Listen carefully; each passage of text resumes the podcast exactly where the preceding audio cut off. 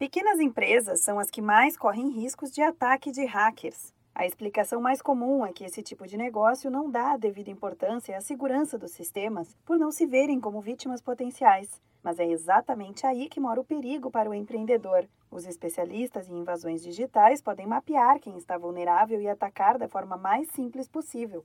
O consultor do Sebrae São Paulo, Fábio Zoppi Barrio Nuevo, dá exemplos dos hábitos mais comuns que podem gerar um ataque hacker os hábitos, acho que aí de maneira geral, né? É não clicar em links suspeitos de correntes, algo que chama muito atenção, promoção aqui, né? Clicar nesses links levam à vulnerabilidade, né? Independente do hardware, não, não há, a gente fala, né? não há investimento em software hardware que possa eliminar esse risco se o próprio empreendedor não tiver uma ação comportamental segura, né? Uma pesquisa de abrangência global da Verizon Enterprise Solutions em 2018 revelou que quase 60% dos ataques cibernéticos que ocorreram em 2018 2017 tiveram como alvo pequenos negócios. O ataque mais comum é o chamado phishing, que atrai e pesca as vítimas para que cliquem em links e baixem arquivos. Outro que também pode acontecer é o DDoS, que significa ataque de negação de serviço. Este modelo tenta saturar a capacidade de processamento do servidor e pode derrubar a conexão, deixando o sistema da empresa fora do ar. Segundo especialistas, os hackers podem facilmente encontrar informações nas redes sociais dos executivos, por exemplo. Se o computador estiver vulnerável,